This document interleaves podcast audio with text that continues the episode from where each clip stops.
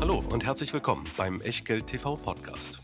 Bevor es gleich losgeht, beachtet bitte unseren Disclaimer auf der gleichnamigen Unterseite auf www.echtgeld.tv. Auf die Inhalte dieses Disclaimers wird zu Beginn einer jeden Sendung explizit eingegangen. Und nun viel Spaß und gute Unterhaltung mit Tobias Kramer und Christian W. Röhl. Herzlich willkommen aus Bali, herzlich willkommen aus Berlin, herzlich willkommen von meiner Seite aus, aus dem Alila U-Boot einem traumhaften Hotel in Dschungellage, äh, wo ihr also neben meiner Stimme und natürlich auch der von Christian den ein oder anderen Vogel hören werdet und hoffentlich nicht den ein oder anderen Affen sehen oder sogar mein Telefon klauen äh, seht, äh, weil das äh, kann hier in der Tat auch passieren. Also die, die, die Tiere kommen hier regelmäßig, regelmäßig auf die Hotelanlage, sind hochgradig fasziniert äh, von Coke Zero Dosen und nehmen die dann auch gerne mit. Aber darum geht es natürlich heute nicht. Es geht im Übrigen auch nicht um Coke, aber es geht um Indonesien. Wenn ich schon mal da bin, dann reden wir auch ein bisschen drüber. Es geht um Twitter und was da eigentlich gerade alles so los ist. Und wir haben uns einfach mal gedacht, weil das auch bei so einer, bei so einer unterwegs sind und einfach mal ganz schön ist, auch für uns in der Planung, dass wir mal so ein bisschen das, was wir in QA regelmäßig auch mit unseren Abonnenten und den Mitgliedern in der Echtgeld TV Lounge machen, dass wir das einfach mal in einer Sendung machen, ein paar Fragen einfach mal gesammelt haben. Das hat Christian übernommen und äh, die heute beantworten, solange die Zeit reicht. Aber ähm, bei allem, was wir sagen, gilt natürlich wie immer das Folgende, Christian. Ja, du hast ja schon äh, die Warnung vor dem Affen gemacht, ja. Also bei mir tickert es natürlich sofort im Hirn. Eigentlich sind bei Echtgeld TV doch immer zwei Affen im Bild. Aber gut, lassen wir das. Natürlich auch heute der Hinweis, äh, selbst wenn wir über eine so große Distanz äh, aufnehmen und äh, du so schönes Wetter im Hintergrund hast. Alles, was wir hier machen, ist keine Anlageberatung, keine Rechtsberatung, keine Steuerberatung, keine Aufforderung zum Kauf oder Verkauf von Wertpapieren.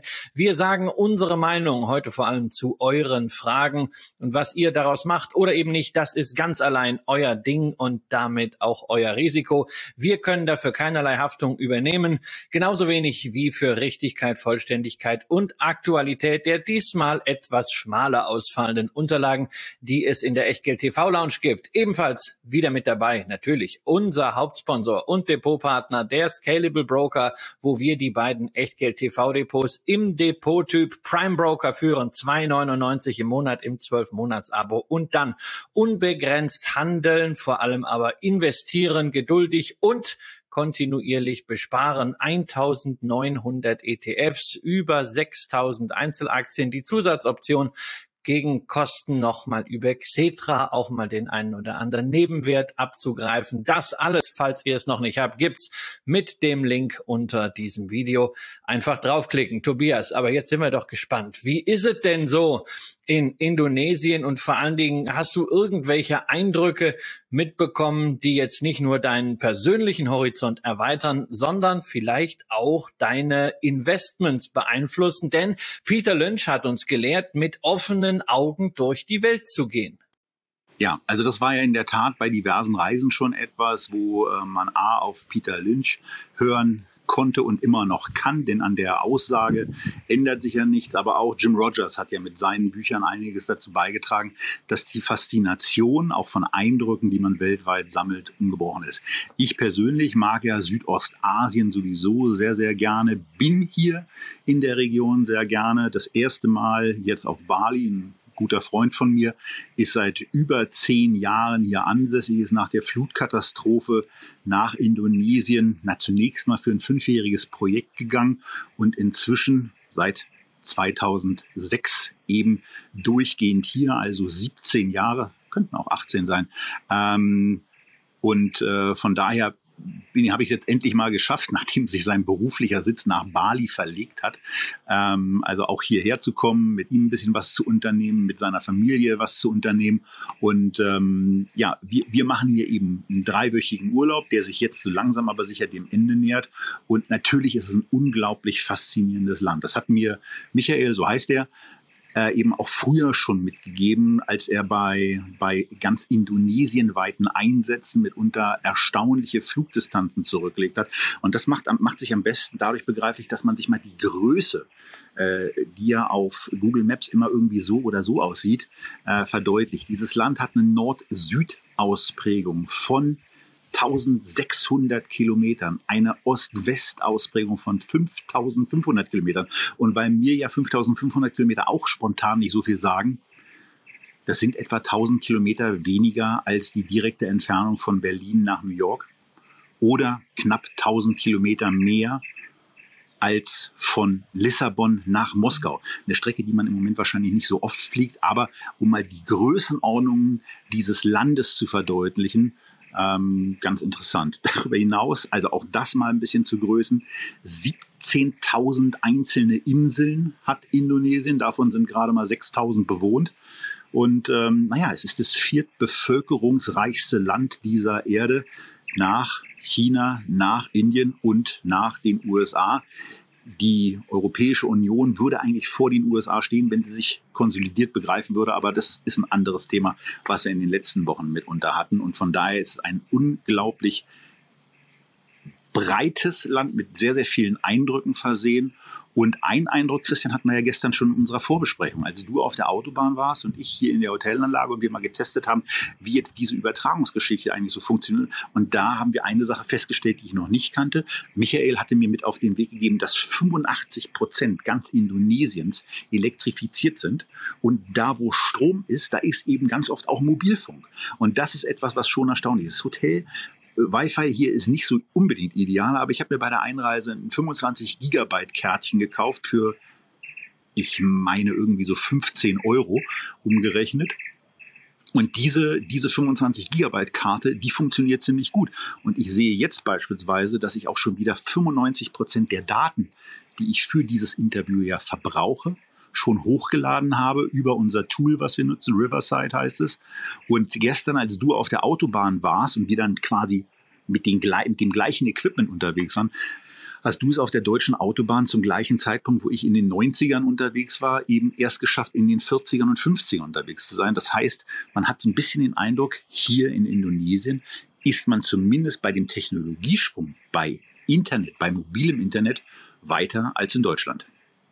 Also zumindest kann man sagen, äh, weiter als auf der Autobahn durch Sachsen, wobei ich gleich hier zur Vermeidung von Shitstorms sage, ich bin natürlich nicht gefahren, als ich mit dem Kollegen Kramer hier unseren Testlauf hatte, äh, sondern das hat an der Stelle dann meine Frau gemacht, sondern ich war ganz entspannt Beifahrer. Aber in der Tat, das mit der Netzabdeckung da ist ein Problem. Wir wollen aber jetzt auch nicht so tun, als wenn äh, Indonesien äh, ein Paradies wäre. Von der Natur her mag das sein, was ansonsten soziale Themen angeht, ist da sicherlich immenser Nachholbedarf. Diese Netzabdeckung Abdeckung, gerade im Mobilfunk, das ist ja nicht so was Besonderes. Das haben wir in Schwellenländern ja häufiger. Da wurde das Thema Festnetztelefonie äh, gar nicht so ausgerollt wie hierzulande, sondern man ist dann gleich in die Mobilfunk-Ära gekommen und natürlich dann auch mit den entsprechenden äh, Geschäftsmodellen, auf die wir später noch eingehen, denn es gibt ja da gerade einige spannende äh, Plattformunternehmen in Indonesien oder mit Indonesien Bezug. Aber kommen wir mal zurück auf diese sozialen Themen. Du hast erwähnt,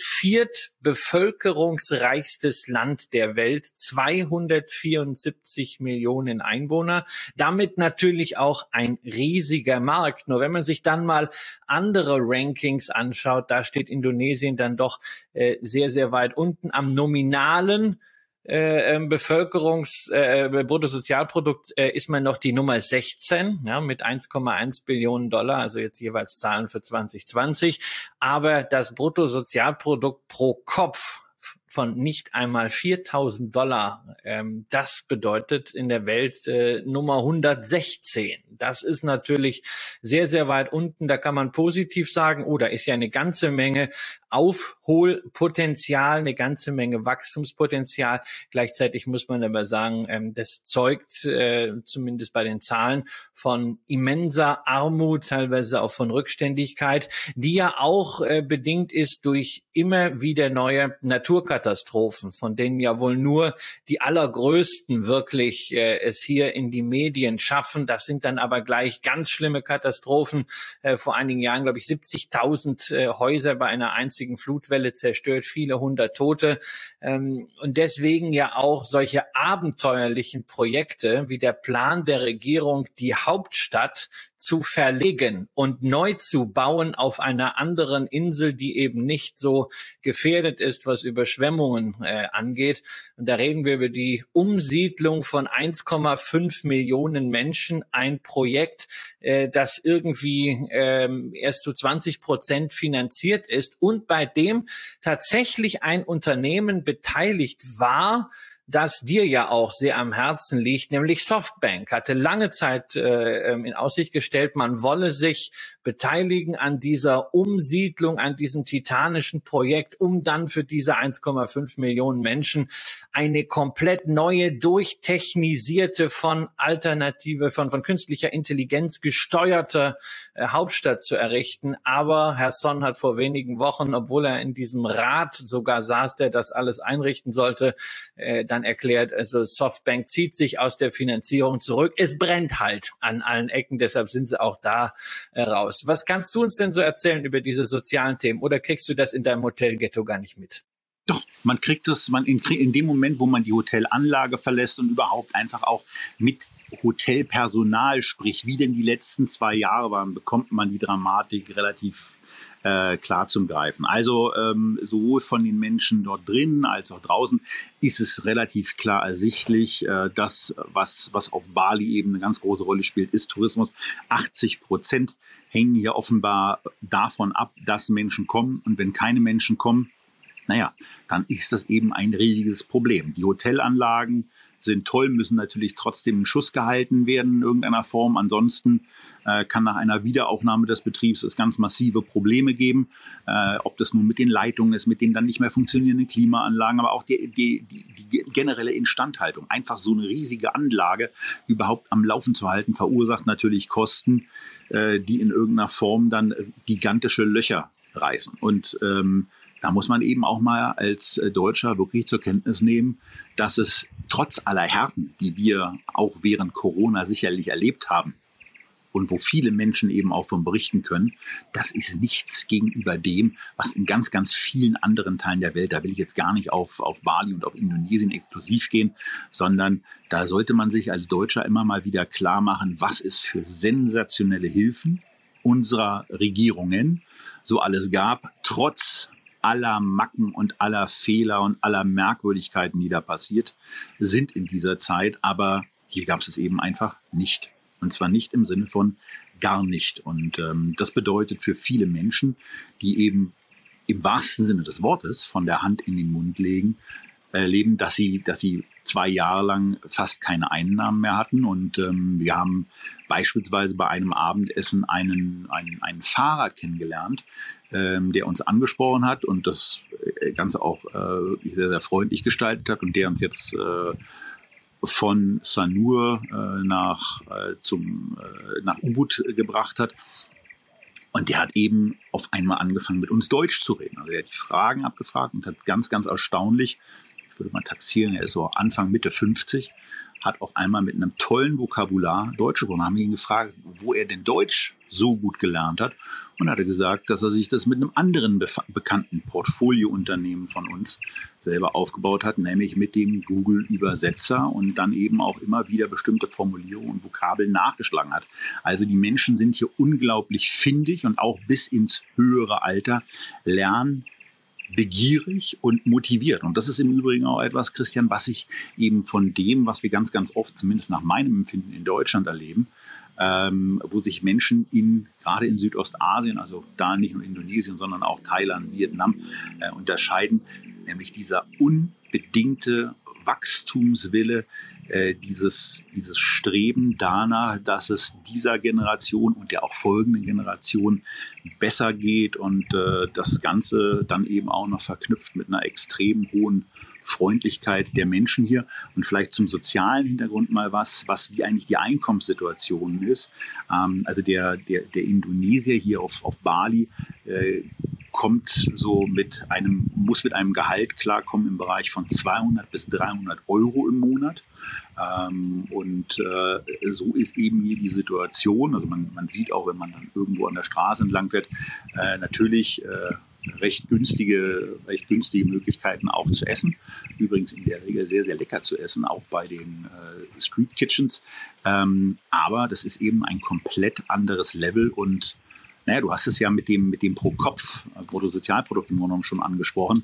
Da ist noch sehr, sehr viel Luft nach oben. Und ein Eindruck, der sich eben immer wieder in Südostasien bei einem einschleicht, ist, die Menschen wollen und sie suchen und sie suchen sich selber nach Lösungen und sind hochgradig motiviert. Das ist ja für Investments zunächst eine äh, sehr, sehr gute Ausgangsbasis. Ja, du hast eine positive äh, demografische Situation, wie wir das ja. In, Die Bevölkerungspyramide sieht wie eine aus. Genau, genau. Also das haben wir in, in, in vielen äh, asiatischen Ländern, nicht in denen, die man normalerweise zuerst nennt, äh, nämlich China und Japan, aber in den kleineren haben wir das durchaus. Wir haben diesen Leistungswille, diesen Bildungswillen, äh, diesen Aufstiegswillen, dem natürlich dann politisch gesehen auch ein Aufstiegsversprechen entgegengesetzt werden muss. Das muss Politik fördern. Indonesien hat ja politisch gerade eine sehr, sehr wichtige Rolle sowieso inne. Das Land gehört zu den G20 und hat dort auch gerade die Präsidentschaft, kann also international Akzente setzen, kann das Land vielleicht auch international entsprechend präsentieren. Ich habe letztens Kontakt gehabt mit einem unserer Zuschauer, der tatsächlich ähm, dort mitarbeitet, mich angesprochen hat hier in Berlin auf der Straße. Das war ganz spannend und äh, es könnte ja also so ein Schlaglicht äh, auf Indonesien fallen. Nun gibt es ja Möglichkeiten, sich in Indonesien auch zu engagieren. Es gibt drei Indonesien-ETFs. Was ist eigentlich für so ein Länder-ETF eine ganze Menge? HSBC hat den einzigen, der physisch repliziert. Der hat auch dann mit 120 Millionen Euro gleich das beste Volumen. Wir sehen also, volumenmäßig ist das klein.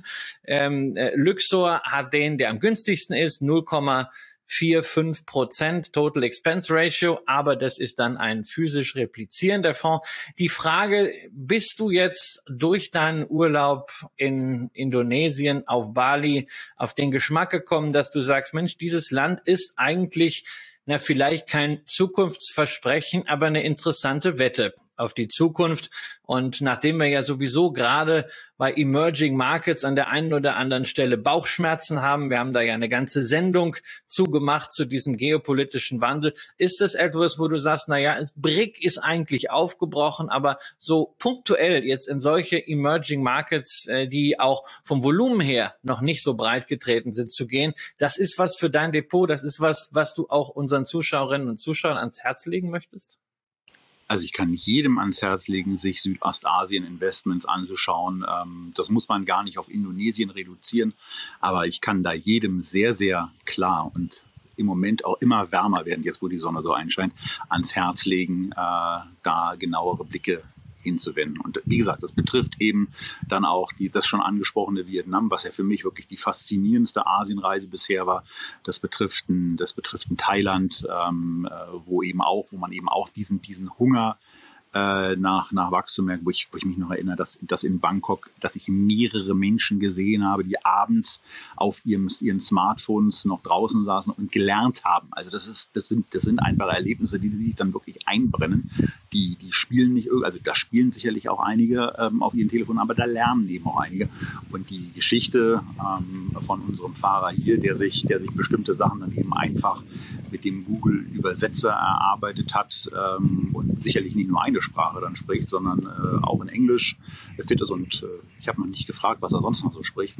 Äh, das ist schon beeindruckend. Von daher, da wo Menschen motiviert sind, da geht es eben wirtschaftlich auch voran. Und gerade wenn man dann sieht, was da auch noch für ein Platz ist und wo da überall noch Wachstum kommen kann und auch an welchen Stellen noch konsumiert werden kann, haben wir natürlich zwei Geschichten dabei. Erstens, die von dir ja auch schon vertretene Geschichte. Naja, wenn man mit einem MSCI World investiert ist, dann profitiert man ja über die Absätze genau der dort enthaltenen Firmen auch mit vom Wachstum auf diesen Emerging Markets, aber eben auch von dem Wachstum in genau diesen Märkten zu profitieren. Und da gibt es eben äh, die, die asiatischen Möglichkeiten, aber da gibt es eben auch die von dir angesprochenen Investmentmöglichkeiten genau in den MSCI Indonesia, der aber nur im Moment aus 23 Unternehmen besteht. Ja, das spricht nicht unbedingt für einen besonders aktiven Kapitalmarkt, zumindest äh, nicht was die allgemeine Investierbarkeit angeht. Und diese 23, das ist auch, die unterliegen auch noch einem gewissen Klumpen, nämlich äh, 40 Prozent des Index entfallen auf zwei Banken. Die Bank Central Asia äh, und die, das muss ich ablesen, Bank Rakyat Indonesia. Die haben also 40 Prozent, der gesamte Finanzsektor 50 Prozent in diesem Index, brutaler Klumpen, wo wir natürlich normalerweise sagen, Hilfe. Man darf aber in solchen Emerging Markets nicht vergessen, dass natürlich Finanzunternehmen die ersten sind, die an den Kapitalmarkt kommen, weil sie auch diese Refinanzierung brauchen und das Finanzunternehmen dort halt auch ein wesentlicher Bestandteil der Infrastruktur sind. Denn wenn du kein Konto hast, wenn du nicht bezahlen kannst, kannst du nicht am Wirtschaftsleben teilnehmen. Ähm, das ist zwar auch hier in Europa so, aber man nimmt den Wert eines Kontos hier gar nicht wahr. ist ja alles kostenlos, aber dort ist es halt ganz entscheidend, um überhaupt loslegen zu können und dann auch vielleicht mal einen Mikrokredit zu bekommen, ein kleines Business in Gang zu bekommen, eine Bildungsfinanzierung zu bekommen, ein Haus sich bauen zu können oder natürlich dann auch Spargelder anzulegen. Deswegen haben die Banken natürlich in solchen Ländern immer eine Schlüsselrolle für die Entwicklung und es ist jetzt gar nicht so besonders, dass wir also unter den Schwergewichten gleich diese großen Banken haben, die natürlich eine sehr wechselhafte Geschichte hinter sich haben, denn diese Finanzkrise Ende des letzten Jahrtausends, die äh, Asienkrise in all ihren Ausprägungen, die ja über mehrere Jahre ging, hat natürlich auch Indonesien schwer getroffen. Die Banken damals wurden verstaatlicht und die große Bank äh, Zentralasia, die sich äh, so nach asiatischer Zentralbank anhört, aber tatsächlich wirklich vor allem eine indonesische Retailbank ist, äh, mit über, ich habe gelesen, 6000 äh, einzelnen Stationen. Die wurde damals erst verstaatlicht und dann in Einzelteilen an die Börse wiedergebracht und ist inzwischen mit einem Börsenwert von 61 Milliarden Euro ungefähr doppelt so viel Wert an der Börse wie die Deutsche Bank. Und dazu, wenn man sich den Kursverlauf anschaut, wird man gar nicht denken, dass das eine Bankaktie ist. In den letzten fünf Jahren verdoppelt, sowas sieht man selten. Dividende zahlen sie auch. Bewertung, also bei asiatischen Unternehmen. Hast du da eine Meinung zu Bank Zentralasia oder Bank Rakyat Indonesia? Ist es was für dich auf Einzelwertbasis oder sagst du, nee, also in die Zahlen gehst selbst du nicht rein? Äh, äh, letzteres trifft zu, von daher der erste Teil der Frage ganz klares Nein ist für mich überhaupt kein Investment. Aber ich habe mich ja gefragt, ähm, wie er denn, wie er denn das sieht und ich lese einfach mal kurz aus unserer WhatsApp-Kommunikation davor. Er kennt das Institut, ähm, aber nicht aus seiner Arbeit. Also er ist im Mikrokreditbereich unterwegs gewesen und hilft Bankinstituten in Indonesien dabei, vernünftige Prozesse für ihr Banking aufzusetzen und damit eben ein, ein also Kreditprogramme so zu machen, dass das Geld auch zurückkommt. Weil, also er hat dann eben aus seinen Anfangszeiten auch erzählt, ja, man muss Menschen, wenn man ihnen dann Geld gibt, äh, das als Kredit gedacht ist, dann auch sehr umfangreich erklären, dass man das zurückhaben will und dass es eben kein Geschenk ist, äh, weil die finanzielle Bildung äh, ist eben auch da ich will gar nicht sagen, dass sie auf einem höheren Niveau ist als in Deutschland. Einigen in Deutschland muss man sowas ja auch erklären, aber es ist eben auch da ähm, einiges, einiges zu tun. Also von daher, BCA ist die mit Abstand größte privatwirtschaftlich organisierte Geschäftsbank in Indonesien, gehört einem Tycoon, einem indonesischen Tycoon, der insbesondere in der, in der Zeit vom Diktator Suharto äh, Suharto reich geworden ist und äh, stets profitabel, technisch in ganz vielen Bereichen auch voraus, äh, macht äh, Retail- und Wholesale-Banking, aber eben keine, keine Mikrofinanzgeschäfte äh, und ist mit einer chinesischen, wie er das schreibt, chinesischen Unternehmenskultur ausgestattet. Und chinesische Unternehmenskultur heißt hier offenbar in Indonesien Profitorientierung. Äh, CEO macht seinen Job schon mehr als zehn Jahren und ähm, er hat seine Begegnungen selber mit der Bank ähm, als, als Quasi-Kunden zwar als enttäuschend beschrieben. Aber das störe angeblich den Indonesier nicht so richtig, weil man in Indonesien nicht so richtig gewohnt ist, dass Prozesse überhaupt funktionieren. Und das tun sie äh, bei dieser Bank offensichtlich, auch wenn es dann für das europäische Auge, und da kann äh, Micha natürlich auch nicht aus seiner Haut, ähm, als jemand, der aus Deutschland kommt, der gewohnt ist, dass bestimmte Sachen dann einfach, wenn man, wenn man sie abgegeben hat, dass die schnell funktionieren, nicht mehrere Wochen oder manchmal auch Monate dauern. Da kann er eben auch nicht so ganz äh, aus seiner Haut und schreibt eben, dass es lange, unflexible Prüfungsroutinen gibt, die den Kunden dann warten lassen und damit auch im Ungewissen. Also auch so eine Bank hat da noch viel Potenzial, aber Erstens, den Kurs hast du schon angesprochen, das ist die eine Sache. Und eine andere Sache, die man auch mal erwähnen kann, ist, dass auch die indonesische Währung in den letzten zwölf Monaten insbesondere in den letzten neun bis zehn Monaten deutlich zugelegt hat, also sowohl in US-Dollar als auch in Euro wertvoller geworden ist, ähm, was ja auch nicht äh, ja, eine Selbstverständlichkeit ist, gerade bei diesen Emerging Market Währungen. Also von daher äh, wäre die äh, Bank Zentralasia für mich auf keinen Fall ein Unternehmen, ein Unternehmen für mein Portfolio, ähm, aber bei einem wie auch immer gearteten Südostasien-Investment ist man ja entweder beim MSCI Indonesia kräftig mit dabei, aber auch bei anderen äh, hier gelagerten Investments kommt man an dem Haus bei, einem, bei einer Marktkapitalisierung Faktor 2 Deutsche Bank eben mit großer Wahrscheinlichkeit nicht so richtig vorbei. Ja, wobei man auch äh, bei solchen Aktien wie Bank Central Asia wieder sieht, was ETFs zu leisten imstande sind. Der Spread beim Luxor MSCI Indonesia ETF ist ein Prozent. Da kann man jetzt sagen, ups, das ist aber viel für einen ETF. Aber nicht vergessen, was die einzelnen Aktien dann in Deutschland in der Geldbriefspanne kosten. Bank Central Asia habe ich gestern Abend mal nachgeschaut und da war der Spread bei 0,48 auf 0,51. Das heißt nichts anderes als 6 Prozent. Und wenn ich dann eine, äh, die große Position ja hier implizit mit erwerben kann und das ganze Paket dann zu einem Spread von einem Prozent bekomme und da obendrauf noch die Diversifikation habe über insgesamt zwei, äh, 23 Titel, dann ist das natürlich deutlich sinnvoller im Portfolio, wenn man nicht eine ganz spezielle Meinung hat, sondern Indonesien einfach so mal abdecken möchte.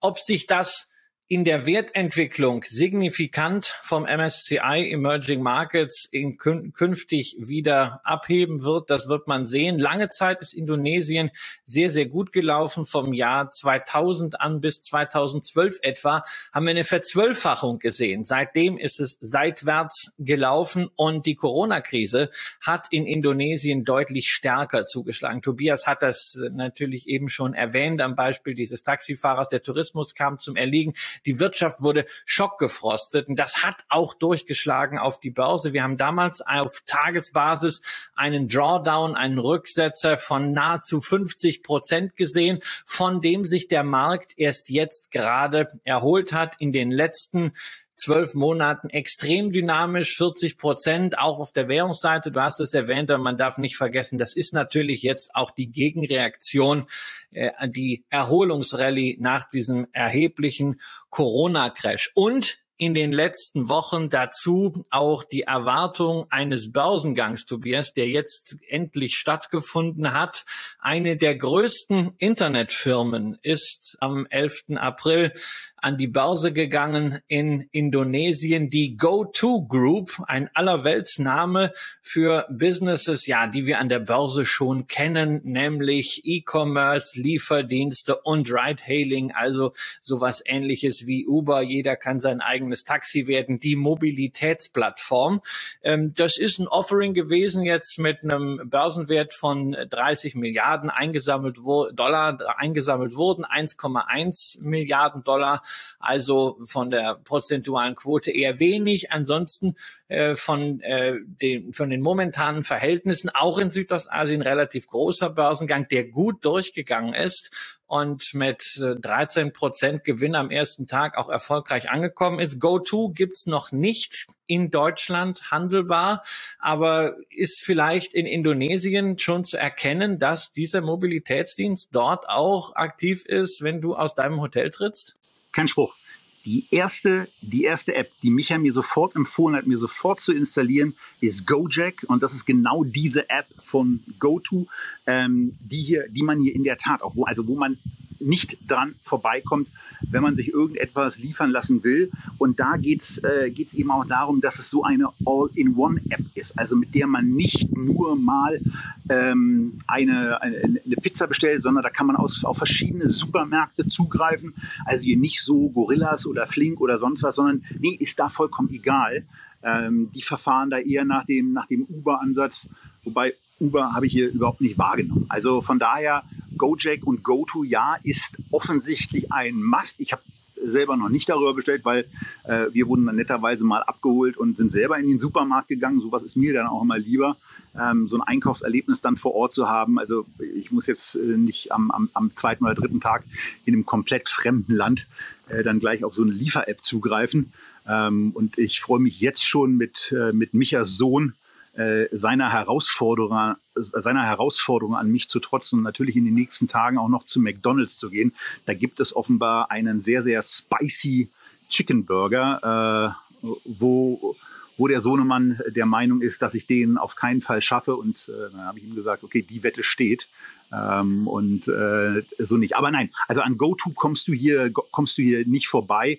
Und ich meine, man muss bei dem Unternehmen offensichtlich auch dazu sagen, so richtig notwendig war der Börsengang ja gar nicht, denn äh, die Herrschaften schwimmen jetzt in vier Milliarden US-Dollar umgerechnet an Cash.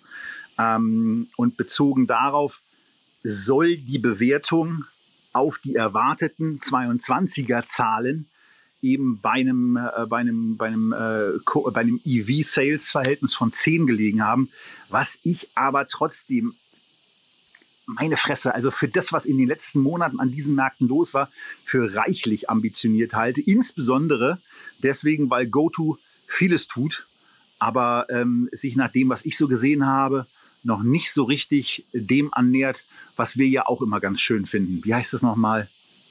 Profitabilität war das Wort. Irgendwas mit irgendwas mit Profitabilität. Allerdings, du hast dich über die du hast dich über die Bewertung beschwert äh, äh, von von zehnmal Umsatz, aber da muss man ja gerade zu dem Grund kommen, warum du dort keinen Uber gesehen hast. Uber ist äh, in Südostasien nicht mehr aktiv, sondern hat das Geschäft 2018 an Grab verkauft und hat dafür einen Anteil an Grab bekommen. Hast du schon irgendwo die Fahrzeuge von Grab gesehen? Nein, nein, habe ich nicht. Nein. Aber das kann. Das okay, kann das spricht, das spricht liegen, jetzt natürlich nicht für Grab, wenn du auf der anderen Seite schon Gojek äh, gesehen hast. Grab jedenfalls ist für Börsianer greifbarer als GoTo, denn die sind schon ein bisschen länger an der Börse und das war letztes Jahr ein sehr, sehr aufsehenerregender Deal in den USA. Die sind nämlich nicht einfach so auf die Wall Street gegangen, sondern sie sind in einen Börsenmantel geschlüpft, in einen Spec und mit Das waren ja immer die besonders äh, erfolgreichen Börsengänge. Ne? Du wirst jetzt also von irgendeiner Ja, genau. Spec, das sind die besonders erfolgreichen, ja.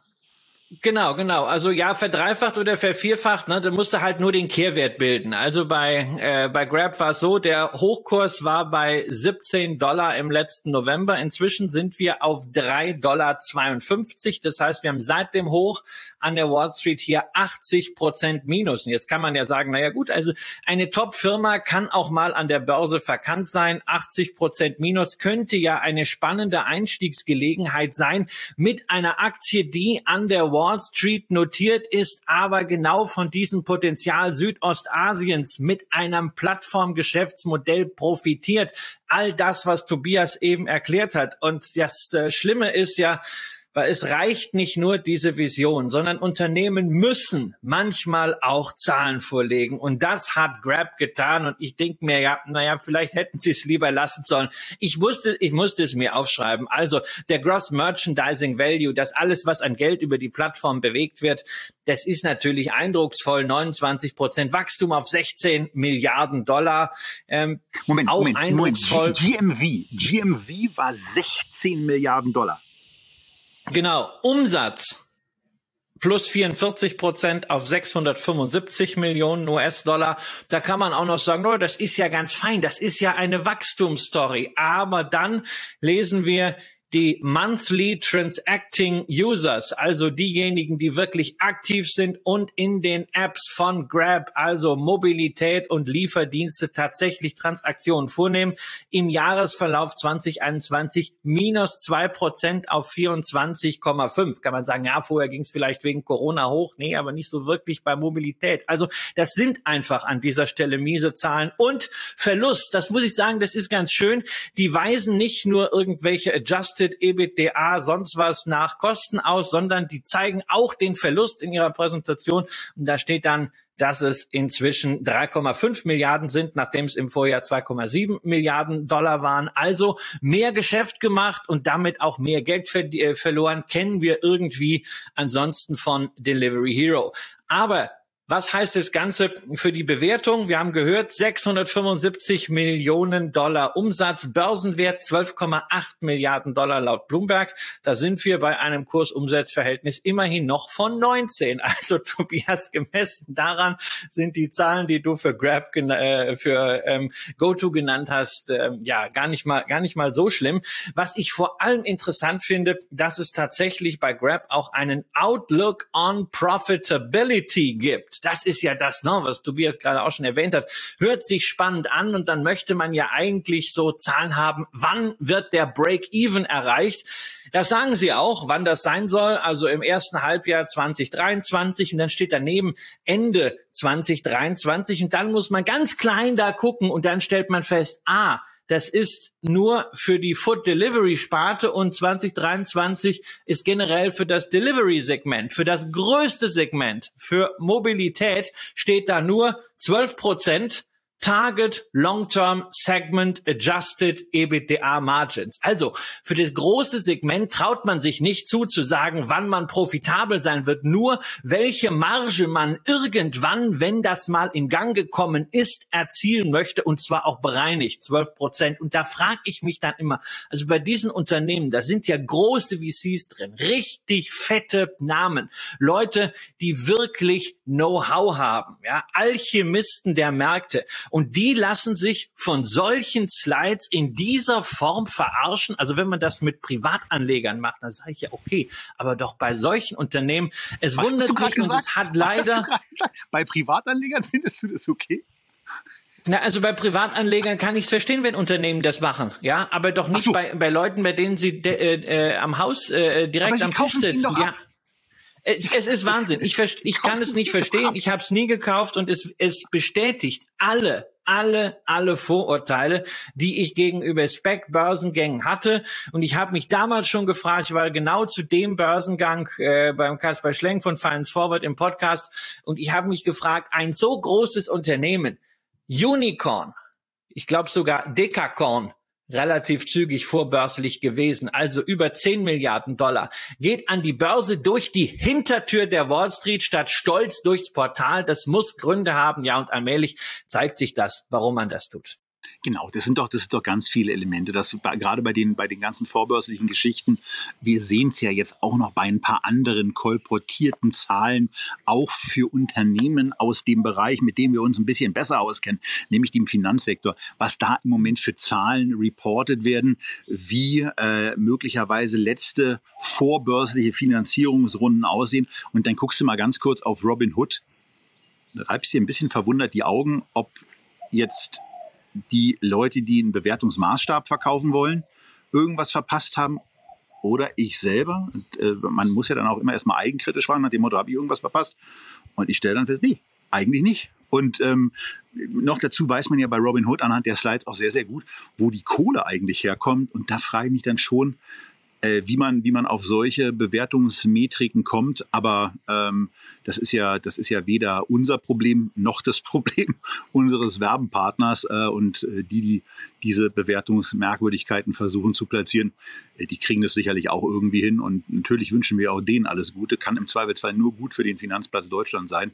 Und ähm, äh, wir selber werden sicherlich auf solcher Bewertungsebene eher nicht zugreifen, sondern Abstand suchen und uns das mal beobachtend, nachdenklich, verblüfft, skeptisch äh, anschauen. Und das trifft eben sowohl auf die aktuelle Bewertung weiterhin von Grab zu. Also ich meine, deswegen ist ja auch wichtig, dass man mal dieses GMV, diesen, diesen Gesamtumsatz, ja, also die Tüte Chips, die eben verkauft wird, ist da eben auch drin. Und dann eben merkt, Moment mal, da kommen jetzt aber nur vier Cent auf den Euro oder auf den Dollar oder bei der Rupie weiß ich gar nicht, was die kleinere Einheit ist, aber die ist auch so teuer, also die hat auch so einen hohen Kurs, dass es gar nicht notwendig ist, da eine Einheit von zu bilden. Aber wenn dann eben nur vier Prozent, wie bei den von Christian vorgestellten Zahlen, eben als realer Umsatz bei dem Unternehmen ankommt, dann macht es auch ein bisschen deutlich, dass da noch, ja, im Grunde genommen auch sehr, sehr viel Luft ist nach oben. Ähm, Weil im Grunde genommen ist das ja eigentlich die, die Marge, die in Deutschland Vorsteuern der, der Lebensmitteleinzelhandel hat. Also eigentlich sehr, sehr enttäuschend wirkend. Ähm, und naja, äh, bei, bei, bei GoTo mag es eben von mir aus so sein, dass die Bewertung im Vergleich zu Grab äh, eben günstiger ist, aber das heißt noch lange nicht, dass deswegen diese Aktie ein Kauf ist, auch wenn sie sich im Vergleich zum IPO-Preis um 23 Prozent beim Erstkurs und die 13 Prozent, also du auch schon gesagt, äh, beim Schlusskurs am ersten Tag nach oben entwickelt hat. Da bildet sich im Moment noch so ein Preis und da sollte man die ersten Tage nicht allzu ernst nehmen. Wir werden das auf jeden Fall äh, weiterhin beobachten. Vielleicht kommt GoTo dann auch irgendwann nach Deutschland, zumindest an die Börse. Was wir auch beobachten werden, ist natürlich Indonesien, wenn ihr Lust habt, dass wir da nochmal ein bisschen größeren Kreis drum ziehen und uns mal Südostasien insgesamt anschauen, diese Märkte. also viel wird geredet über China, habt, viel wird geredet. Christian wenn ihr da Interesse habt, dass der Micha auch mal in die Sendung kommt und vielleicht auch mal eure Fragen abseits des Börsenmarktes beantworten. Er hat sich vorhin über WhatsApp so ein bisschen geziert, aber wenn ich ihm einen entsprechenden Kommentarbereich unten drunter zeige, wo er sieht nach dem Motto, er muss jetzt gar keine wertpapierspezifischen Fragen beantworten, wenn ihr einfach andere Fragen zu Indonesien habt, äh, zum hier Leben, zum wie sieht das als Deutscher eigentlich aus, wie einfach ist das mit der Einreise ähm, und äh, mit dem Job finden und so weiter, dann äh, werden wir einen extra Blog in dem Kommentarbereich für euch ein und Fragen an Micha und äh, wenn es dann eben Fragen an mich ergibt, dann schreibt die bitte da rein und dann können wir die irgendwann mal in einem, in einem kleinen Sammelsurium mit ihm abarbeiten und dann weitermachen. Sorry für die Unterbrechung. Ne, macht ja nichts, macht ja nichts. Du darfst ja auch mal, sonst bin ja immer ich derjenige, der dich unterbricht. Insofern äh, sei es dir gegönnt, es macht ja Spaß äh, und es war an dieser Stelle auch wichtig. Du hattest noch eben so was Schönes gesagt, also bevor wir gleich zu den äh, Fragen der Zuschauerinnen und Zuschauer kommen, ähm, wir sind skeptisch, wir sind bedächtig, wir schauen uns das mal an. Ähm, da wollte ich gerade erst auch dich unterbrechen und sagen, na ja, also wir machen das Gegenteil wie das, was man bei Twitter tut. Ja, da grätscht man ja einfach mal im Zweifelsfall rein. Wobei ich mag das Medium ja. Ich habe bei Twitter sehr, sehr viel Spaß, äh, finde auch den Austausch mit vielen Investoren dort sehr gut. Man kriegt gute Insights auch abseits des Mainstreams, gerade was Investment Research angeht. Eine ganze Reihe kostenpflichtiger, knapper Materialien von Leuten, die wirklich auch Skin in the, in the, in the game haben. Das ist sehr, sehr sehr ordentlich und macht, macht viel Freude. Aber Twitter selbst ist ja auch eine Investment Story. Eine Investment Story, die ich in der Tenbagger Liste habe. Und ich habe damals gesagt schon, das ist ein Hoffnungswert. Da muss irgendwann ein Katalysator hin. Da muss du irgendwann der Jack Dorsey, genau, der Jack Dorsey muss raus aber es reicht nicht nur irgendwen hinzusetzen, da muss Management hin, was diese geniale Plattform auch als Gegenpol zu Facebook und Instagram, also Meta-Plattform, mal richtig durchkommerzialisiert und auf das Niveau auch vom Geschäftlichen her hebt, dass sie einfach von ihrer Akzeptanz gesellschaftlich sowieso schon hat. Twitter ist stilbildend und dafür kommt für Aktionäre verdammt wenig raus. Es wird zu wenig Geld verdient und entsprechend schlecht sieht der Kurs aus. So, und jetzt könnte dieser Katalysator endlich dort sein. Äh, Elon Musk, der ja gleichzeitig einer der populärsten Twitter-Accounts ist, hat sich eingekauft, hat anfangs gesagt, ja, es ist ein Passive Stake, so stand es zumindest in diesem Filing. Aber wenn Elon Musk in irgendeinem offiziellen Dokument irgendwas sagt, dann ist das natürlich immer mit einem Fragezeichen versehen. Das Passive hieß dann einen Tag später, er geht an Bord und einen Tag später hieß es wieder, nee, er geht jetzt doch nicht in dieses Management äh, Board hinein macht das von außen. Das heißt, er kann noch mehr Aktien verkaufen. Den Kurs hat er gezogen. Bei anderen hätte man jetzt gesagt, puh, was ein Wankelmut. Ne? Bei Elon Musk sagt man natürlich, oh, das muss seiner Genialität geschuldet sein. Ansonsten kann ich nur sagen, ich freue mich zunächst mal, dass sich jemand um Twitter kümmert. Ich fand's gut, was er rausgehauen hat. Ja, endlich Twitter Blue plus Verifikation im kostenpflichtigen Abo würde ich sofort machen, würde die Qualität auf Twitter heben und würde die Monetarisierung endlich einleiten. Was Twitter als Medium, als pluralistische Plattform angeht, wollen wir mal gucken. Dem Kurs muss man jetzt einfach mal Zeit geben, aber Meine Ten-Bagger-Wette ist damit äh, mal wieder aktuell geworden. Wie siehst du die ganze Sache? Ja, spannend. Also äh, spannend vor dem Hintergrund, äh, dass es jetzt einen Mörderbohai gab und äh, die Aktie im, im, im Vergleich äh, zu, zu den letzten zwölf Monaten eben, glaube ich, immer noch im Minus liegt und äh, ja, klar, einen kräftigen Satz nach oben gemacht hat, aber äh, sich eben auch noch deutlich nach oben entwickeln kann. Und wer von euch an diese positiven Möglichkeiten, die Christian ja unter anderem in der Tenberger-Sendung vorgestellt hat und die jetzt natürlich auch durch, durch bestimmte Einlassungen von Elon Musk befeuert werden, wer daran glaubt, der äh, sollte sich möglicherweise dann auch mal schnell mit seiner Positionierung da beschäftigen, denn das scheint dann eben ein richtiger Zeitpunkt zu sein. Ähm, ob es das dann ist, äh, ist die Frage und äh, der Wankelmut von Elon Musk muss natürlich dabei auch angesprochen werden. Denn äh, dieses Hin und Her nach Bekanntgabe, nach natürlich zu später Bekanntgabe dieser neu eingegangenen Beteiligung. Pünktlich kann ja der Normalbürger tun, aber nicht jemand mit 260 Milliarden US-Dollar Net Worth, der im Übrigen einiges ausschließt. Dazu gleich noch was. Aber Elon Musk hat dann eben seinen Anteil gemeldet und hat dann eben auch gesagt, dass er sich mit, äh, mit Twitter auch darauf verständigt hätte, einen, einen Sitz im Board einzunehmen. Naja, und äh, dann kam es, wie es bei Elon Musk eben öfter ist, dazu, dass man nur wenige Tage später festgestellt hat, dass man das dann eben doch nicht tut und dass man davon wieder abstimmt. Und da gehen natürlich auch wieder die Spekulationen ins Kraut, dass dadurch auch die Möglichkeit äh, offen sei für ihn, über 15 Prozent der Aktien zu erwerben. Ich wusste bisher nicht, dass, dass Boardmitglieder auf 14,9 Prozent begrenzt sind. Aber vielleicht kannst du das gleich nochmal einordnen, Christian. Ähm, also das war, das war eine Bekanntgabe. Aber er ist jetzt eben auch verpflichtet, jeden Prozentwert, den sich seine Beteiligung nach oben entwickelt, zu reporten.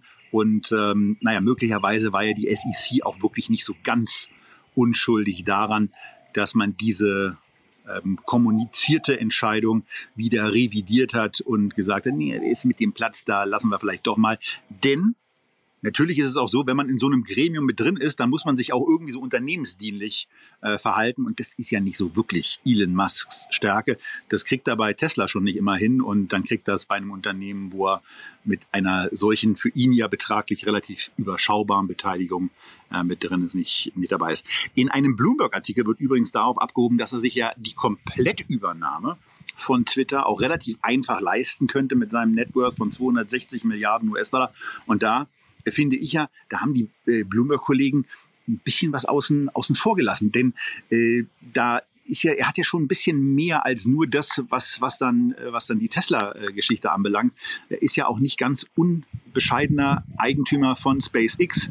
Und wenn die mal an die Börse gehen, dann kann dieser Networth eben auch nochmal in ganz andere Dimensionen gucken. Also in der Tat, wahrscheinlich wäre es für ihn relativ leicht, Twitter komplett zu erwerben, wobei ich das mir überhaupt nicht vorstellen kann, äh, dass er das tut. Ähm, aber ja, wie, wie siehst du das bei einer, bei einer Twitter, äh, bei den, bei den Gerüchten über eine eventuelle Twitter-Komplettübernahme durch Elon Musk?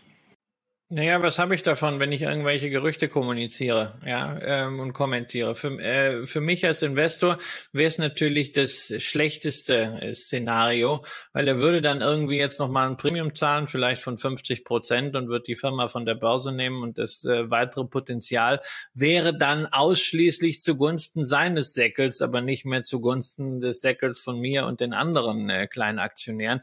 Das wäre einfach schade, passiert halt immer wieder bei Übernahmen, dass dass wir Privataktionäre dann nicht mehr weiter mitspielen können.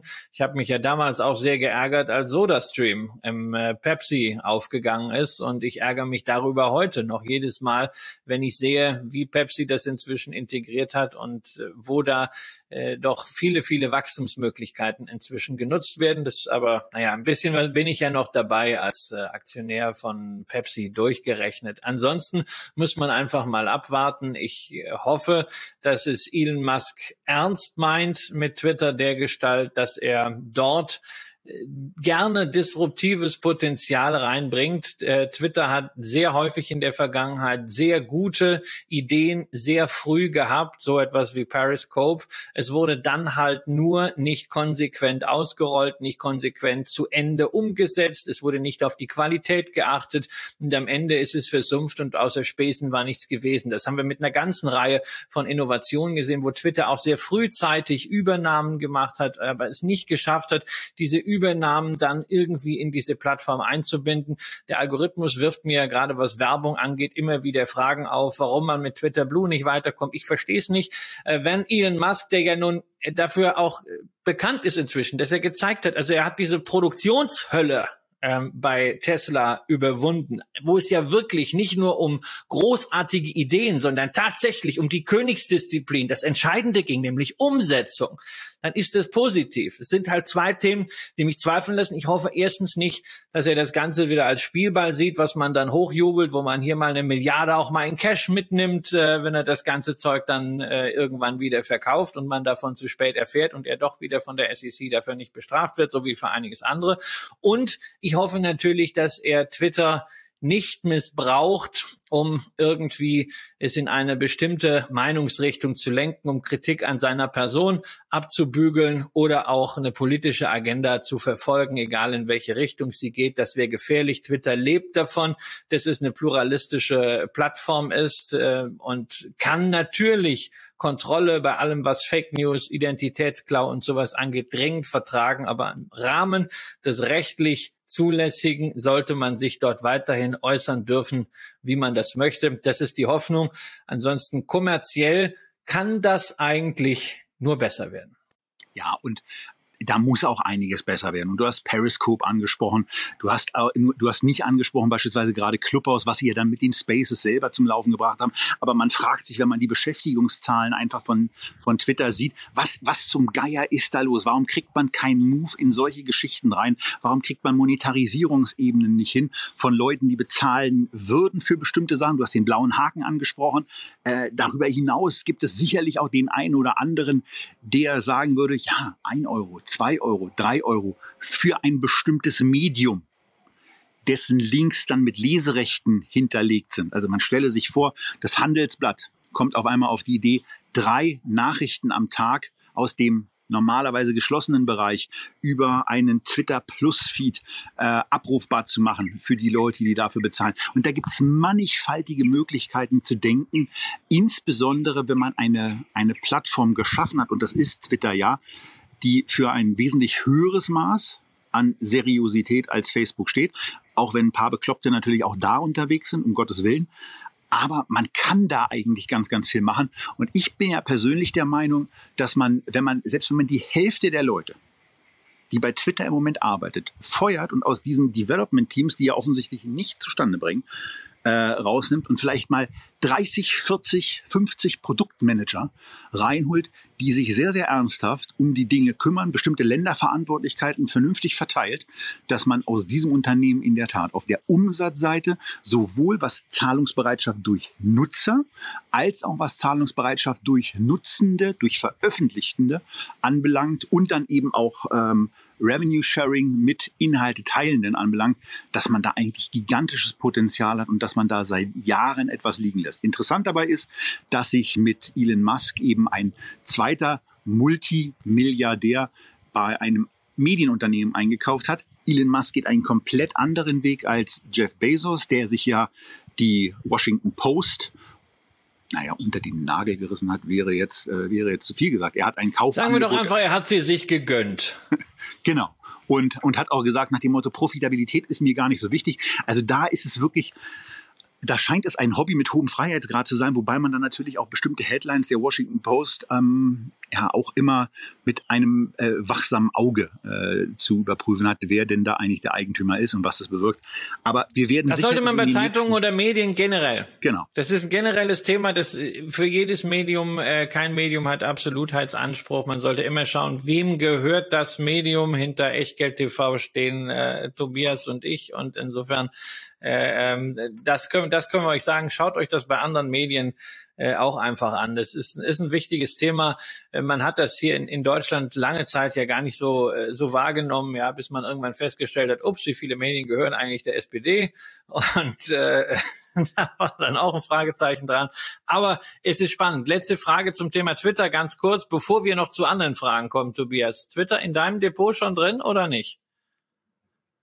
Nee, also bei mir ist es die Position aus der äh, Tenbagger-Sendung plus äh, das, was ich davor schon mal äh, kurz nach dem Börsengang, einfach weil ich äh, Jack Dorsey äh, mag, äh, gekauft habe. Und ja, äh, das ist bislang nicht erfreulich, aber das kann durchaus noch werden. Und wir haben es euch versprochen. Eigentlich sind wir durch, ja, noch von der Zeit her.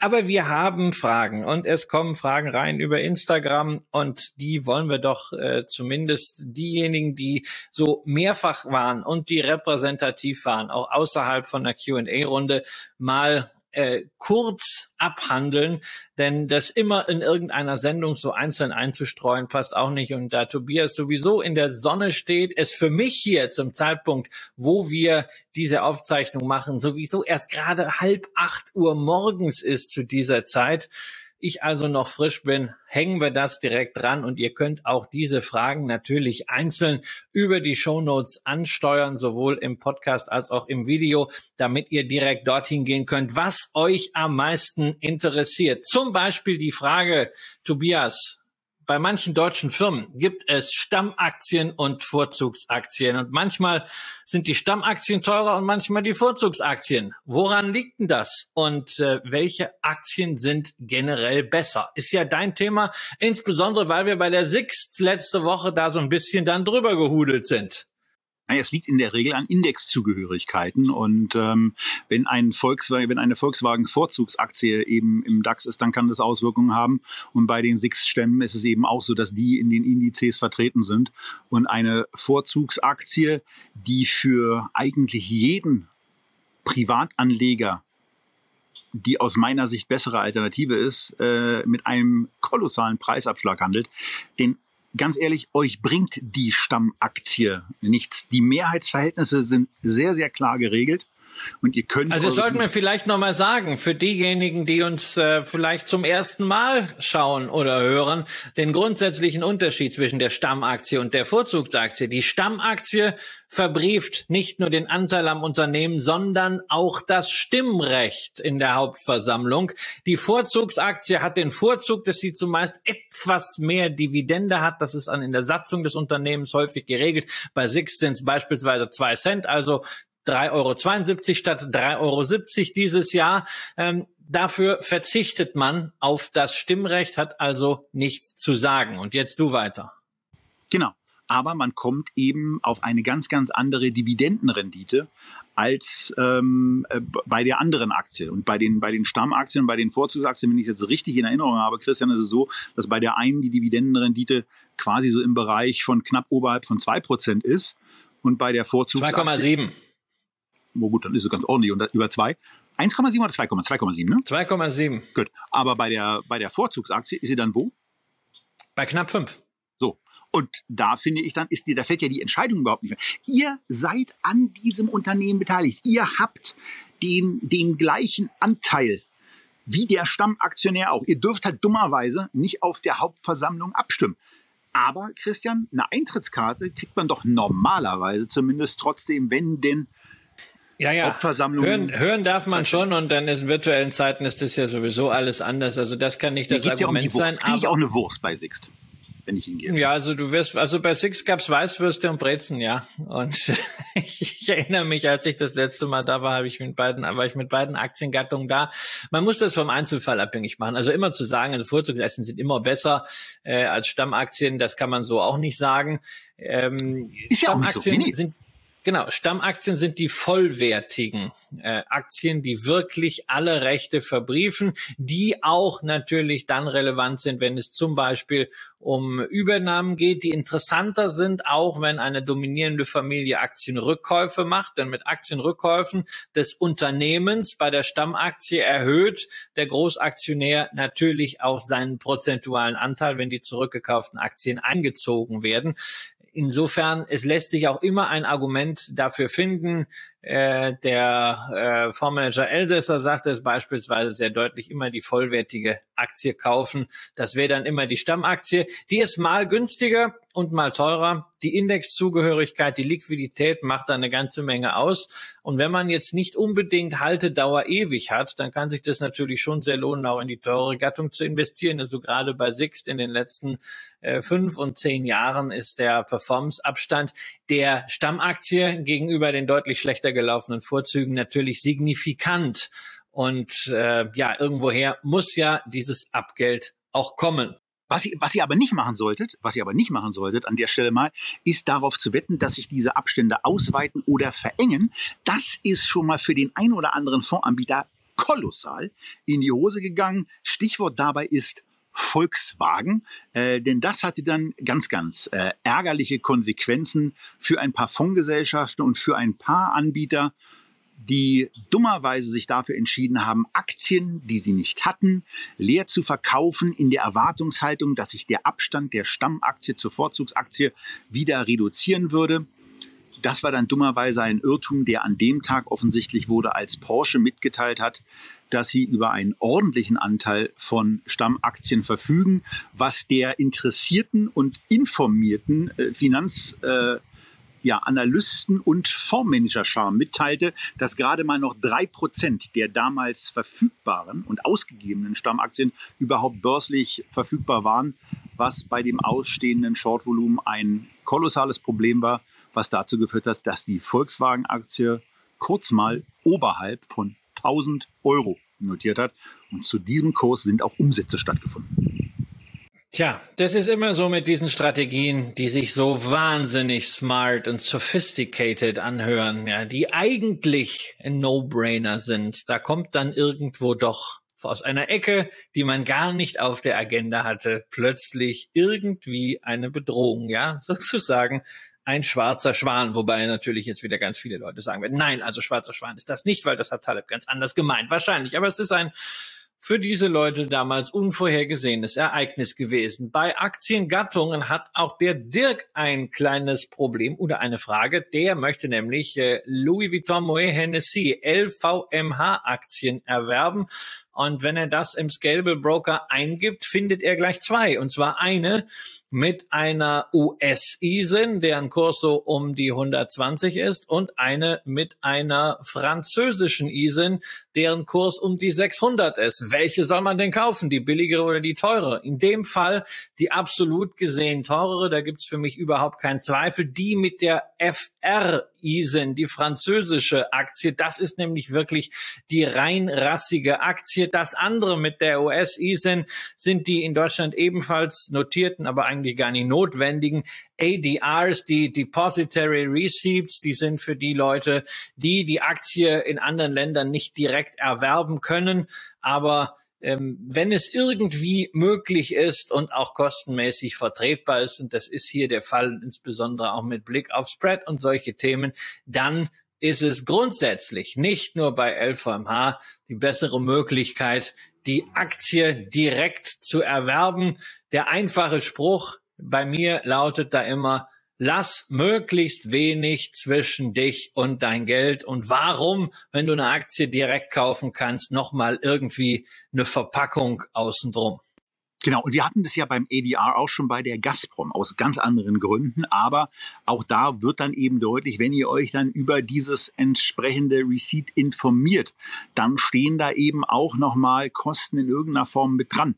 Und ähm, wenn es nicht Not tut, ja, dann nehmt, dann nehmt die richtige. Und ich meine, wenn man LVMH kauft, ja, also ich meine ganz ehrlich, dann kauft man ja eigentlich schon aus Prinzip das teurere und dann kauft man natürlich auch aus Prinzip das, wo, die, wo das Heimatland davor steht und das ist natürlich FR. Und dazu noch eine technische Frage. Wir sind ja gerade zu Beginn der Dividendensaison. Letzte Woche haben wir eine Dividenden-Deutschland-Sendung gemacht. Wenn ihr sie noch nicht gesehen habt, schaut mal rein. Unter anderem dann auch zu Sixt und zu vielen anderen Dividenden-Schwergewichten und Dividenden-Lieblingen. Aber die Dividende, Tobias, kommt ja nicht immer nur in Cash, sondern manchmal gibt's das Wahlrecht, auch die Dividende in Aktien zu beziehen. Bei ausländischen Unternehmen ist das häufiger der Fall als bei deutschen Unternehmen. Aber auch da sehen wir einige, die die Aktiendividende vorschlagen. Und ist ja meine Meinung zum Thema Dividende bekannt. Du bist da eher etwas ambivalenter aufgestellt, sag ich mal. Findest du die Aktiendividende eine gute Sache? Ja, grundsätzlich finde ich es auf jeden Fall eine gute Sache und es ist natürlich auch ein Spitzenservice von dem Unternehmen, sowas bereitzustellen. Die Frage ist dann eben gerade, gerade auch bei ausländischen Unternehmen, wie es dann steuerlich komplett umgesetzt wird, ich, das empfinde ich immer äh, schon, schon bei, bei deutschen Werten als einigermaßen äh, kompliziert. Ähm, äh, ganz abgesehen davon ist es für die Unternehmen auch durchaus ein Kostenfaktor, der nicht zu vernachlässigen ist. Ähm, und möglicherweise, da hast du aber mehr Erfahrung als ich, ähm, ja auch ein Kostenthema bei den Brokern. Denn das ist natürlich auch eine Form von zusätzlicher Dienstleistung, bei der ich mir vorstellen kann, es aber nicht weiß, ähm, dass sie zusätzlich beauftragt werden muss. Aber wenn man eine Dividende bekommt und man sagt ja dann eigentlich auch immer, reinvestieren ist eine gute Sache. Wir müssen das eigentlich auch mal bei den Tabakwerten äh, in irgendeiner Form machen, wo ja mittlerweile ganz ordentliche Dividendenzahlungen äh, jenseits der 100 Euro auch mal reinfließen, ähm, dann eben auch mal äh, hier tun ähm, bei unseren äh, Dividenden, die in meinem Konto äh, insbesondere aus dem Tabaksegment ankommen. Aber ähm, wie, wie handhabst du denn das und welche Erfahrungen hast du insbesondere auf der Kostenseite, auf die steuerliche Seite, ach, ich vielleicht ein bisschen nachgelagert eingehen? Also ich habe das bei den ausländischen Werten recht einfach gemacht. Äh, die Werte, bei denen das relevant ist, äh, wie zum Beispiel eine, British American Tobacco, die liegen bei einer äh, Privatbank, mit der ich ein entsprechendes Agreement habe, da zahle ich eine Flat Fee und da zahle ich dann nicht auch nochmal Ausführungsgebühren für diese Wiederanlage der Dividende. Das ist im Preisverzeichnis bei Banken unter Umständen eine eigene Position. Also das in, in jedem Fall immer vorher nachgucken, bevor ihr diese Aufträge gibt, insbesondere weil das ist dann ärgerlich, wenn ihr 50 Euro Euro investiert und am Ende 15 Euro darauf äh, als Kosten nochmal zahlen muss. Das sind dann plötzlich sehr teure Aktien. Ähm, der steuerliche Aufwand ist natürlich äh, immer da. Also bei, ist etwas, was mich zum Beispiel bei Encarvis, die das ja seit Jahren umsetzen, wo ich auch seit Jahren dran teilnehme, immer ärgert. Ich gebe dem Unternehmen das Geld anschließend wieder zurück, aber ich muss es in der Zwischenzeit, ich muss es einmal äh, versteuern. Das wäre erfreulich, wenn man das auch äh, mal vereinfachen könnte. Lieber Herr Finanzminister Christian Lindner ist auch so eins von vielen Projekten, die da mal auf die Agenda gehören. Dazu der bürokratische Aufwand ist nicht unerheblich, je nachdem, in welchem Rechtsraum Rechtsraum man ist, je nachdem, wo die Aktien herkommen, muss man da auch nochmal Formulare extra unterschreiben. Das geht dann wirklich in Einzelfällen auch nicht, dass man das digital macht, sondern muss man das ausdrucken und irgendwo hinschicken oder faxen oder ablichten. Das ist alles ein äh, bürokratisches Ungetüm, insbesondere in Deutschland. Und man darf natürlich nicht vergessen, also die Aktiendividende hört sich gut an, aber aus Sicht des Unternehmens ist es ja genau das Gegenteil von einer Dividende. Ähm, bei einer Dividende geht Geld aus dem Unternehmen raus. Bei einer Aktiendividende ähm, entstehen neue Aktien, denn in der Regel kommen die aus dem ähm, äh, Kapitalmaßnahmen beziehungsweise sind vorher zurückgekauft worden, dann nicht eingezogen worden und gehen anschließend auf diese Art und Weise wieder raus. Es ist also so, dass das Unternehmen mit der Aktiendividende seine Liquidität schützen kann. Wer dazu ein bisschen mehr wissen will, wir haben uns das schon mal von Christoph Hussmann erklären lassen von Encarvis und können da schon mal den Hinweis machen. Äh, nachdem die nächsten Zahlen von Encarvis sind und dann auch die äh, Hauptversammlung äh, Thema ist, werden wir Encarvis wieder zu Gast haben und wenn natürlich auch über diese technischen Themen nochmal sprechen. Du hattest noch gefragt nach Kosten. Das hat mich auch mal sehr interessiert. Die Deutsche Telekom hat das vor einigen Jahren zum ersten Mal gemacht. Da habe ich auf der Hauptversammlung damals noch im Präsenz, war ja dieses Jahr auch wieder in Präsenz, aber ich war nicht da. Ähm, 2016 habe ich da mal nachgefragt, was hat das gekostet? Auskunft damals, die Aktiendividende immer für, so ein großes Unternehmen etwa 700.000 Euro. Damals wird also jetzt für so einen Konzern eine Million kosten. Äh, bei kleineren Unternehmen, S-DAX, M-DAX natürlich entsprechend weniger, aber trotzdem, die Kosten sind da auch ein Punkt. Tobias, nächste Frage die auch wieder für dich irgendwie relevant ist, weil sie auf Strukturen anspielt. Und zwar die sogenannte Covered Call Struktur. Dort hat nämlich jemand den Global X Nasdaq 100 Covered Call ETF im Blick.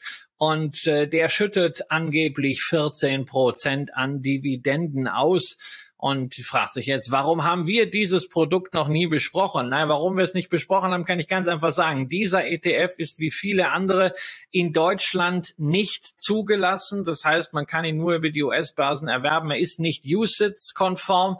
Ich will auch überhaupt nicht zu den steuerlichen Konsequenzen von Produkten sagen, die man nicht nach deutschem Steuerreporting, also USITS, OGAF und so weiter in der Europäischen Union hier mit einem Passport ausgestattet hat.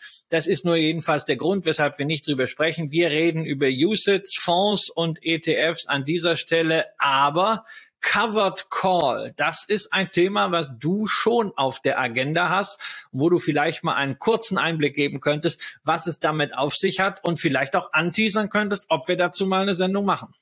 Ja, also können wir grundsätzlich äh, natürlich sehr, sehr gerne machen.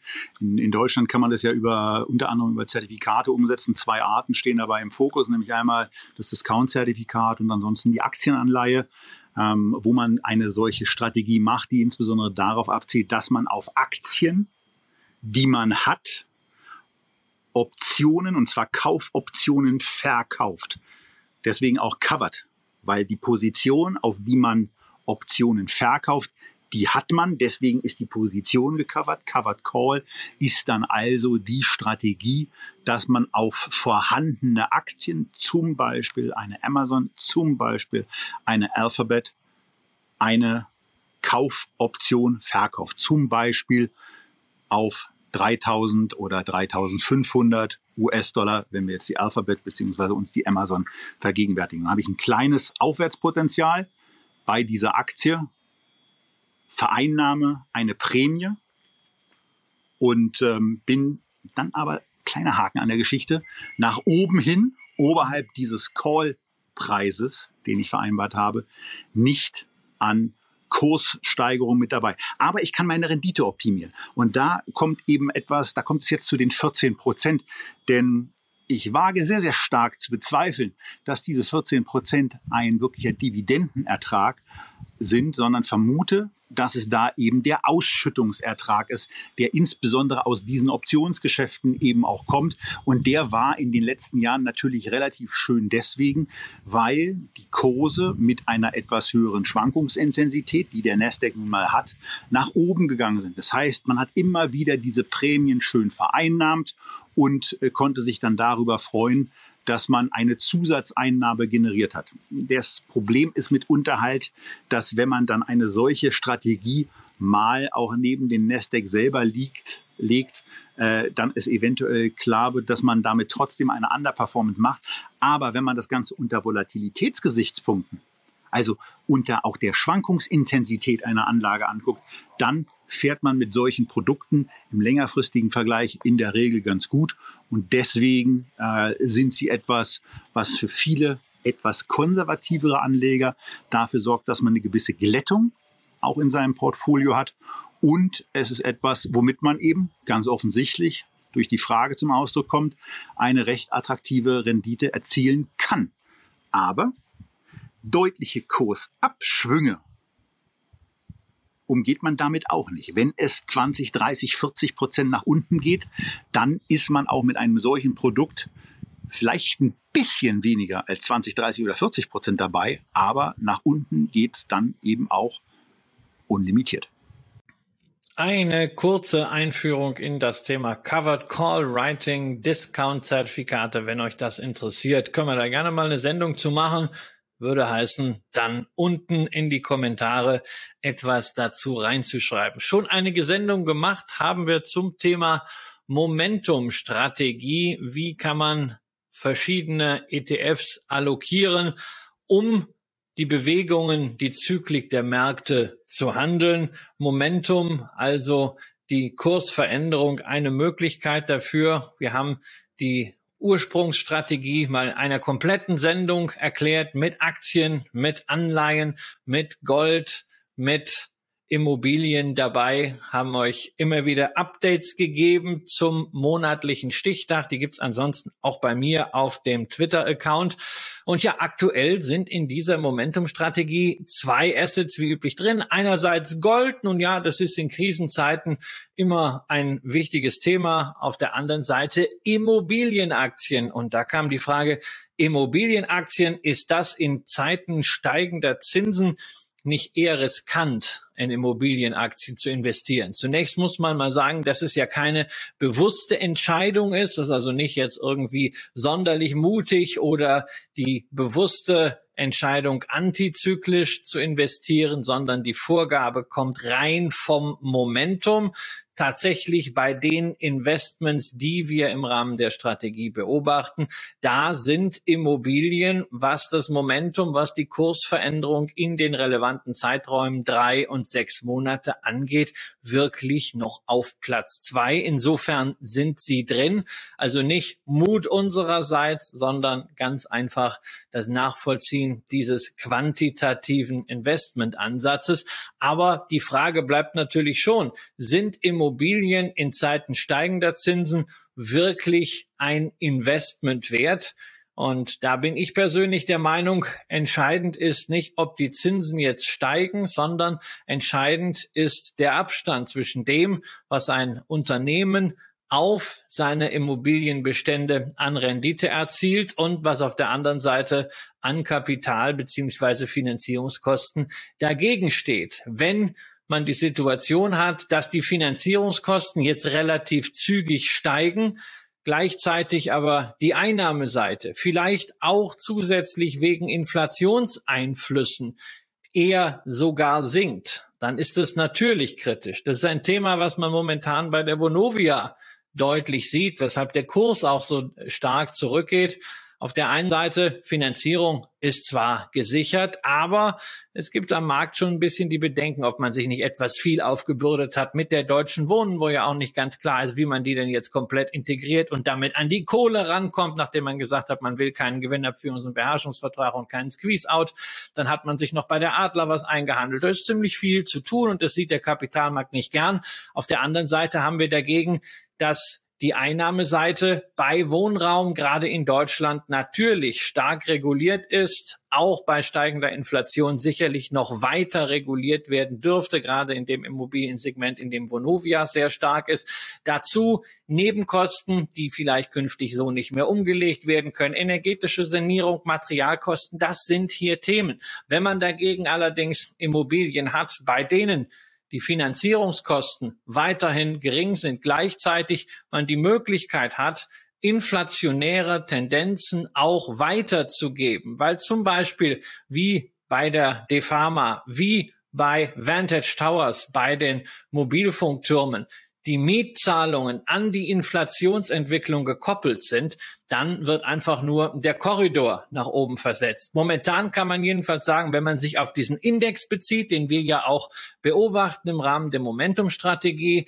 den FTSE Developed Property Yield, dass Immobilienaktien im ersten Quartal relativ stark waren, in Euro sogar global leicht im Plus waren. Wir also momentan zumindest in der Masse bei den großen Werten natürlich stark amerikanisch geprägt für Immobilien eher die Wahrnehmung haben, auch REITs sind tendenziell Sachwerte, damit also gute Investments für inflationäre Zeiten. Sie werden momentan weniger gesehen als gehebelte Finanzprodukte, was sie natürlich auch sind.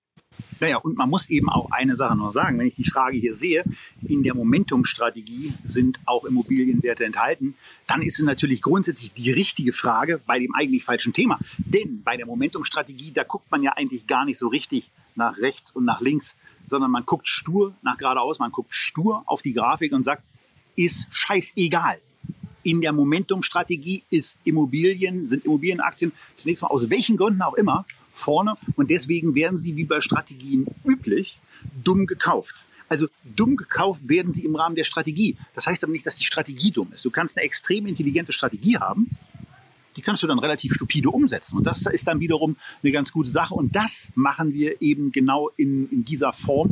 Und deswegen ist es eben eigentlich relativ egal, wie auch eine fundamentale Meinung dazu ist, wenn dann irgendwelche anderen Aktien auf einmal beim Momentum vorne sind, wo ich beispielsweise sage, ist aber viel zu teuer. Oder wo der Christian dann irgendwie sagt, ist aber gar nicht mein Beuteschema. Ist alles egal. Bei der Momentum-Strategie kommt es darauf an, was liegt vorne, kommt ins Portfolio, fertig. So, aber Christian, pass mal auf. Also eine Frage. Eine Frage, die ist erstaunlicherweise nicht gekommen. Die kommt aber eigentlich mindestens jedes zweite Mal, wenn wir QA machen. Und jetzt tritt doch mal ein bisschen mit deinem Mikrofon ein Stückchen nach rechts und gib ein bisschen mehr Sichtfläche frei auf das, was man da hinter dir sieht. Auf die 1-Dollar-Note mit dem George Washington drauf und erklär uns ein bisschen genauer, erstens, was das für ein Kunstwerk ist, warum du es, von welcher Kohle, denn die Story ist ja ganz schön, von welcher Kohle du es gekauft hast, warum es unverkäuflich ist und ähm, was dir sonst noch so einfällt. Ich weiß es nicht, aber ein bisschen mal was zu der One-Dollar-Bill im Hintergrund. Ja, also zum Dollar habe ich eine besondere Beziehung. Das sieht man ja auch an meinem Depot. Ich habe ja eine gewisse Leidenschaft für amerikanische Aktien. Ähm, die, äh, es handelt sich dabei um ein Kunstwerk von Robert Silvers, äh, ein Künstler aus dem Bereich der Fotokunst. Und es sieht immer so ein bisschen aus, als wäre das Bild aufgepixelt aber nur beim Dollar und nicht bei mir äh, im Vordergrund. Und das hat nichts damit zu tun, dass ich den Hintergrund in irgendeiner Form verwischt habe oder diese Blurred-Funktion eingeschaltet habe, sondern es sieht wirklich so klötzchenmäßig aus, denn diese One-Dollar-Bill ist zusammengesetzt aus sehr vielen Ausschnitten kleiner Währungen, die dann aus der Ferne betrachtet das Bild von einem Dollar ergeben. Silvers ist einer derjenigen, die diese Art von Kunst, also aus kleinen Einzelfotos wieder ein neues Bild entstehen zu lassen, mit eingeführt haben in den 90er Jahren. Sehr berühmt zum Beispiel in dem Kontext das äh, Plakat zur Truman Show, diesem Kinofilm mit Jim Carrey. Und das fand ich damals schon faszinierend. Und dann habe ich äh, nach dem äh, Rausch am neuen Markt im Jahr 2000 dieses Bild in einer Galerie in Brüssel entdeckt und ich dachte mir, nachdem ich am neuen Markt dann doch auf die letzte Minute in einem ziemlich gewagten Deal noch äh, ein bisschen Geld gemacht hatte, das muss ich mir leisten, so teuer war es dann auch nicht. Aber seitdem begleitet mich dieses Kunstwerk. Es war gleichsam mein erstes Kunstwerk und deswegen ist es für mich tatsächlich unverkäuflich.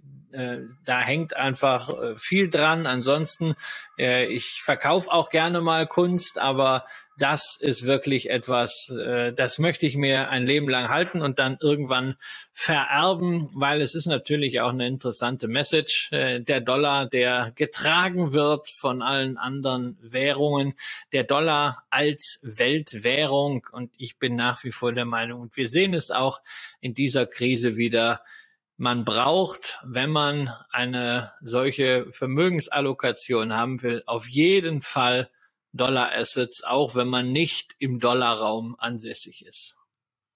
Ja, dann haben wir das, das Bild auch mal besprochen. Und dann kam noch eine Frage und die lese ich auch mal vor. Ich bin 27 Jahre alt und beschäftige mich nun mit der privaten Altersvorsorge. Möglichst unaufgeregt soll sie sein und mit einem Sparplan für die nächsten Jahrzehnte bespart werden. Habe bei euch viele Folgen zu verschiedensten ETFs gehört und jetzt stehe ich vor folgender Frage. Einfach nur den FTSE All World besparen oder dann doch eine Allokation wie MSCI World 60% MSCI Emerging Markets 30% und MSCI World Small Caps 10% Christian, du zuerst.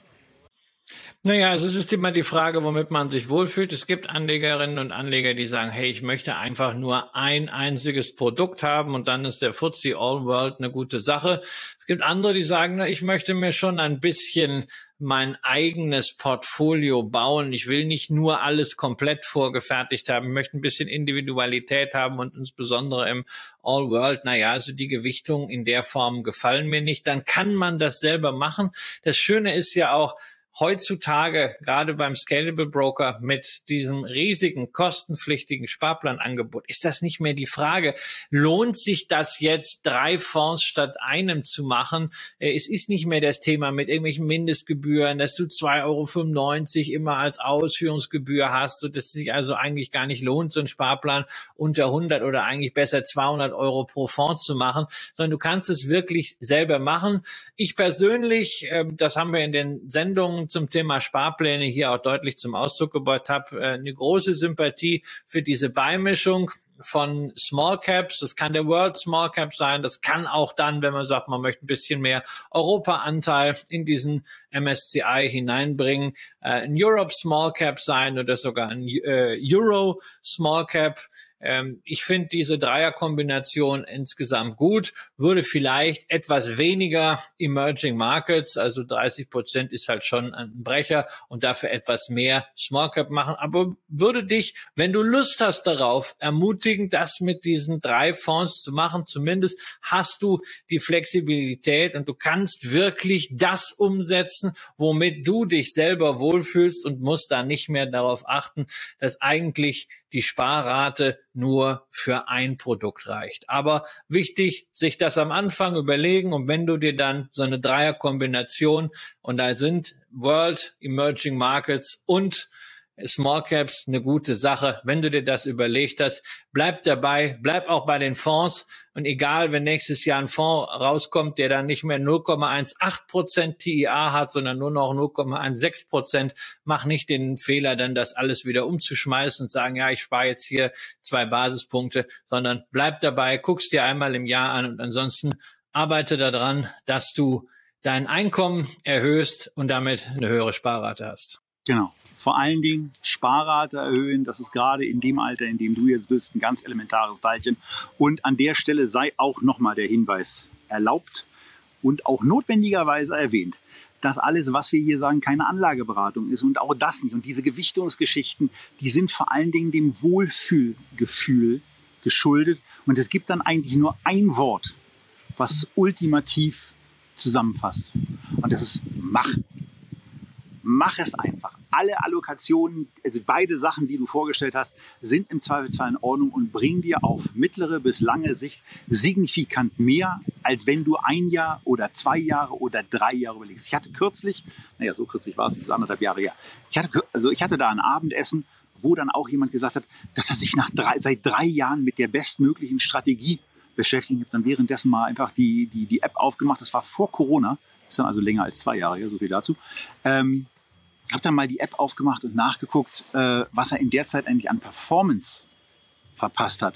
Und das ist dann eben etwas, was signifikant schlimmer ist, wenn man nicht einfach mal anfängt, das, was man sich vorgenommen hat, auch zu machen. Und wenn du hier Sendungen guckst, dann mach einfach und unabhängig davon, ob es dann, ob du dann mit äh, einer Rendite von 8,7 oder äh, 8,2 oder vielleicht auch 9,6 oder sowas rausläufst, du hast es gemacht und es geht dir auf Basis dessen, was du zur Seite gelegt hast, mit an Sicherheit grenzender Wahrscheinlichkeit, selbst bei einer Nullrendite, besser, als wenn du nichts zur Seite gepackt hast und das Geld einfach nur verkonsumiert hättest.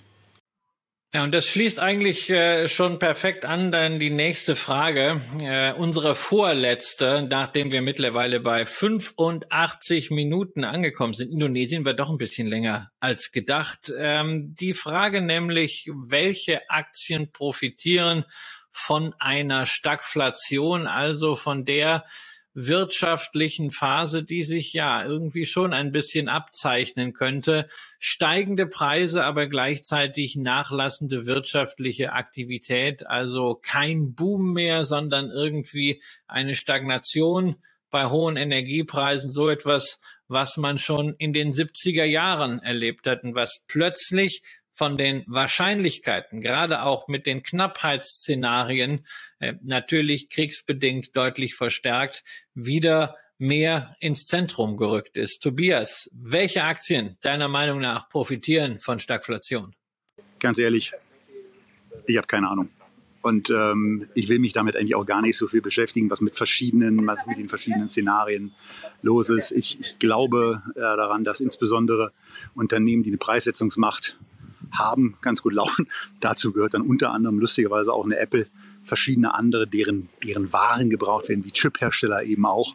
Ähm, und ansonsten äh, gucke ich mir weiter in die Unternehmen in erster Linie an, beantworte da die Fragen für mich. Aber Stagflation ist in der Tat nicht mein bevorzugtes Thema. Ja, aber es ist ein Thema, was uns äh, dummerweise serviert wird und was natürlich in Medien auch sehr gerne garniert wird. Mit diese Aktien müssen Sie jetzt kaufen, um der Stagflation zu entgehen. Und ich bin da sehr, sehr, sehr vorsichtig. Denn wenn man in die 70er Jahre schaut, einfach nur mal Charts wie beispielsweise vom S&P 500 äh, sich ansieht, der stellt fest, das war eine extrem schwierige Zeit. So eine Stagflation ist eine quälende Periode, wo man sieht, dass das Geld auf der einen Seite weniger wird, gerade das, was man im Geldbeutel hat. Und man kann es auf der anderen Seite nicht kompensieren. Und in einer solchen Phase wird es sehr schwer sein, Unternehmen zu finden, die überhaupt davon profitieren sondern es geht eigentlich darum, wo ist der Schaden am geringsten? Natürlich, wenn wir über hohe Energiekosten sprechen, die werden knappheitsbedingt weiterhin hoch bleiben, dann sind Energieaktien eine Möglichkeit, in einem solchen Szenario zu investieren. Wenn aber gleichzeitig die wirtschaftliche Aktivität grundsätzlich heruntergeht, dann wird auch der Ölpreis sinken, dann werden die Einnahmen solcher Unternehmen sinken und dann sieht's da dann plötzlich mit Kursen und Bewertungen auch nicht mehr so gut aus wie davor. Und ähnlich kann man das für andere Sektoren genauso durchdeklinieren. Deshalb, ich persönlich bin der Meinung, der beste Schutz vor Stagflation ist ein diversifiziertes Depot, das eben nicht eine Scheingewissheit folgt, weil man irgendwo gelesen hat, diese Aktien profitieren davon, sondern wo man sagt, es wird weiterhin Wirtschaft stattfinden. Auch eine Stagflation geht irgendwann vorbei. Man wird in dieser Zeit gerade bei Unternehmen mit Preissetzungsmacht ordentliche auch steigende Dividenden bekommen, die vielleicht sogar die Inflation ausgleichen. Aber ob es dann immer auf der kurzfristigen, mittelfristigen Basis Kurszuwächse gibt, Fragezeichen. Aber irgendwann ist diese Phase vorbei. Das lässt sich schwierig ex ante sagen. Aber wenn sie dann vorbei ist, dann schießen die Märkte nach oben. Dann muss man dabei sein. Und auch da ist wieder Time in the Market wichtiger als Time in the Market. Auch da schaut euch die Charts vom Ende der 70er, Anfang der 80er Jahre an, wie dann mit den Reaganomics in den USA als Katalysator sich das wieder komplett gedreht hat. Schaut nicht so darauf, dass irgendwo Unternehmen profitieren und erwartet von Aktien auch nichts, was sie nicht leisten können. Aktien bieten keinen Schutz vor Inflation und sie bieten auch keinen Schutz vor Stagflation. Aber Aktien als Unternehmensbeteiligung bieten eine sehr valide Chance, auch in einem inflationären, stagflationären Umfeld über die Zeit positive, reale Renditen zu erwirtschaften. Und diese valide Chance, die habt ihr bei anderen Investments nicht. Wenn ihr das Geld unterm Kopfkissen lasst, wenn ihr es aufs Festgeldkonto packt, dann wisst ihr, bei null oder ein oder zwei Prozent Zinsen und sechs oder sieben Prozent Inflation. Das Geld wird garantiert, nicht nur als Chance, nicht nur als Risiko, sondern als Möglichkeit, sondern garantiert weniger wert real in Kaufkraft. Und das ist der Unterschied zwischen Aktien, zwischen Produktivvermögen und anderen Assets. Genau. Und das ist das, was wir euch bei Echtgeld fortgesetzt äh, präsentieren wollen. Ähm, was ich mir jetzt aber geben will, äh, ist das da hinten. Ich hatte eben schon geguckt, ob das im Zweifelsfall auch mit dieser kleinen Kamera ging. Mit der Kamera wäre es gegangen. Das Problem ist, die Internetverbindung wäre dabei möglicherweise zusammengebrochen. Und bevor wir jetzt eine 90-Minuten-Sendung aufgezeichnet haben und äh, ich die nur aufgrund des Gags äh, noch eine Schlussmoderation aus dem Pool zu machen, äh, zerstöre, dachte ich mir, na, zieh die Flipflops lieber wieder an und geh wieder zurück ins richtig Trockene ähm, und äh, lass den Upload richtig so sorgen, dass ihr ab dann sehr zeitnah, weil wir haben jetzt der, heute den, den, den 12., das habe ich am Anfang mal wieder nicht gesagt, den 12. April des Jahres 2022, am 14. April also vor dem Karfreitag, geht diese Sendung online. Und ich weiß jetzt gar nicht, Christian, haben wir noch eine Frage oder sind wir eigentlich durch? Naja, wir hätten, wir hätten eine Frage, die aber auch für eine Sendung taugt, nämlich was waren eure größten Investmentfehler? Daraus können wir eine eigene Sendung machen. ist ein super Cliffhanger. Ja, ich finde auch. Ich finde, also, und jetzt würde ich eigentlich nach dem Cliffhanger gern den Pool-Jumper äh, sehen, ja. Also so du mit, in, mit Klamotten rein in den Pool, aber das, das, war, das, das werde ich wahrscheinlich erst sehen, wenn wir zusammen auf Mallorca sind und ich dich reinschmeiße. Das, das, also äh, du, äh, du, du schmeißt mich rein. Ja. Habe ich das jetzt gerade richtig verstanden? Da musst du aber, da musst ja. aber einen sehr guten Moment abpassen, äh, dass dir das gelingt. Genau, man muss mal, also das geht, das geht nur mit List und Tücke. Aber ähm, das ist ja so, also weißt du, das ist so wie in der Parabel mit Hase und Igel. Eigentlich hätte der Igel auch nicht gegen den Hasen gewinnen können. Das habe ich vor zwei Tagen abends meinem Sohn vorgelesen, aber der hat es dann doch irgendwie geschafft. Also nicht, dass du dann enden sollst wie der bedauernswerte Hase, aber pitchnass würde mir schon reichen. ja, pitchnass werde ich gleich sein. Äh, pitchnass bin ich jetzt auch so ohnehin schon ein bisschen. Äh, ich habe mir den einen oder anderen Schattenplatz gesehen. Ihr habt ein bisschen was ähm, vom Alila U-Boot gesehen. Äh, ansonsten, wenn es nicht immer Mallorca sein soll, äh, die Flüge nach Asien sind ein Tick teurer. Dafür sind die Hotels günstiger. Ähm, äh, es warten extrem, ja, extrem freundliche Menschen auf euch, die ähm, ich habe mit Micha zusammen besprochen, dass, dass wir unterscheiden zwischen Freundlichkeit und Service, äh, dem, den, wie wir ihn in Deutschland kennen. Ähm, aber auch da äh, ist man zumindest sehr, sehr bemüht. Man muss an der einen oder anderen Stelle vielleicht ein bisschen verständnisvoller sein, aber die Menschen gleichen das durch Liebenswürdigkeit äh, aus. Und ja, auch die hatten Pandemie und zwar in wesentlich schlechter sie schützenden Nationen und mit einer ganz, ganz anderen, äh, auch wirklich sehr, sehr bedrohlichen und schmerzhaften Einkunftssituation in den letzten zwei Jahren. Also äh, wenn ihr äh, wenn ihr euren äh, mit eurem mit einem entsprechenden ökologischen negativen Fingerabdruck da klarkommt und den Flug nach Asien antretet, äh, das Alila U-Boot ist eine sehr gute Möglichkeit. Ähm, äh, es gibt tolle Flugangebote, die jetzt immer zahlreicher werden, jetzt wo die Grenzen aufgehen. Und ansonsten gibt es äh, auch sensationelle Möglichkeiten in Thailand, äh, in Vietnam und in verschiedenen anderen Ländern, äh, aus denen ich auch total gerne Sendungen machen würde. Aber für heute soll es das gewesen sein. Tschüss aus U-Boot und Christian sicherlich auch aus der Friedrichstraße.